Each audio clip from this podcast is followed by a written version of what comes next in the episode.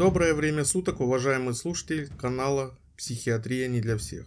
Сегодня я расскажу вам лайфхак, как уберечь свою любимую жену, дочь или даже внучку от послеродовой депрессии.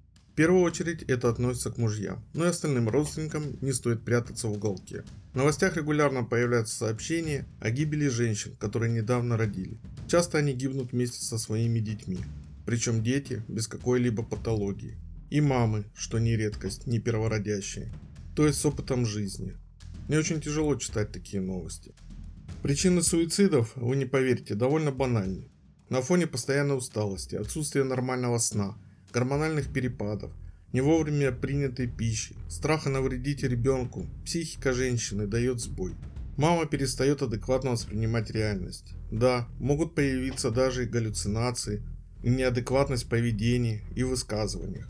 Часто можно услышать идеи самообвинения том, что она плохая мать, что недостойна быть матерью, что дети только мучаются из-за нее. Одна моя пациентка видела вылазящих чертей из мусорного ведра. Конечно же, родственники втихаря от нее прибежали ко мне на прием и с криками, что у нее шизофрения, просили помочь. А что они еще могли подумать? А в первую очередь, надо было не бегать по психиатрам, а накормить женщину и дать возможность поспать человеку хотя бы 6 часов подряд. Как это сделать? Очень просто.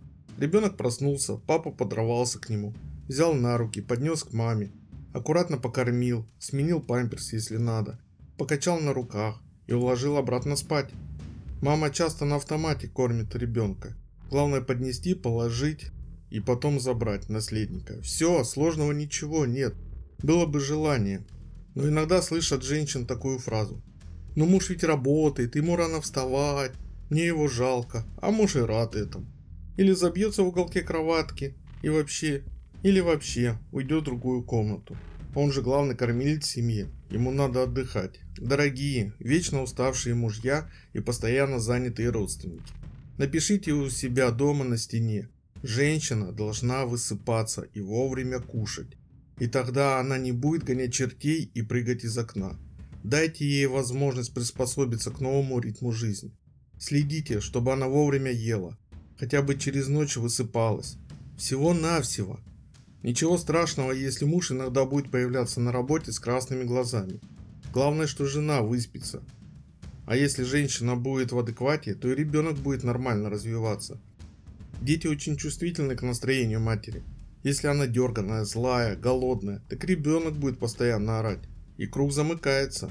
В ваших силах разорвать этот круг и предотвратить непоправимое. И тогда психиатр в большинстве случаев будет не нужен. У меня трое детей, и я знаю о чем говорю. Спасибо за внимание. До встречи в эфире.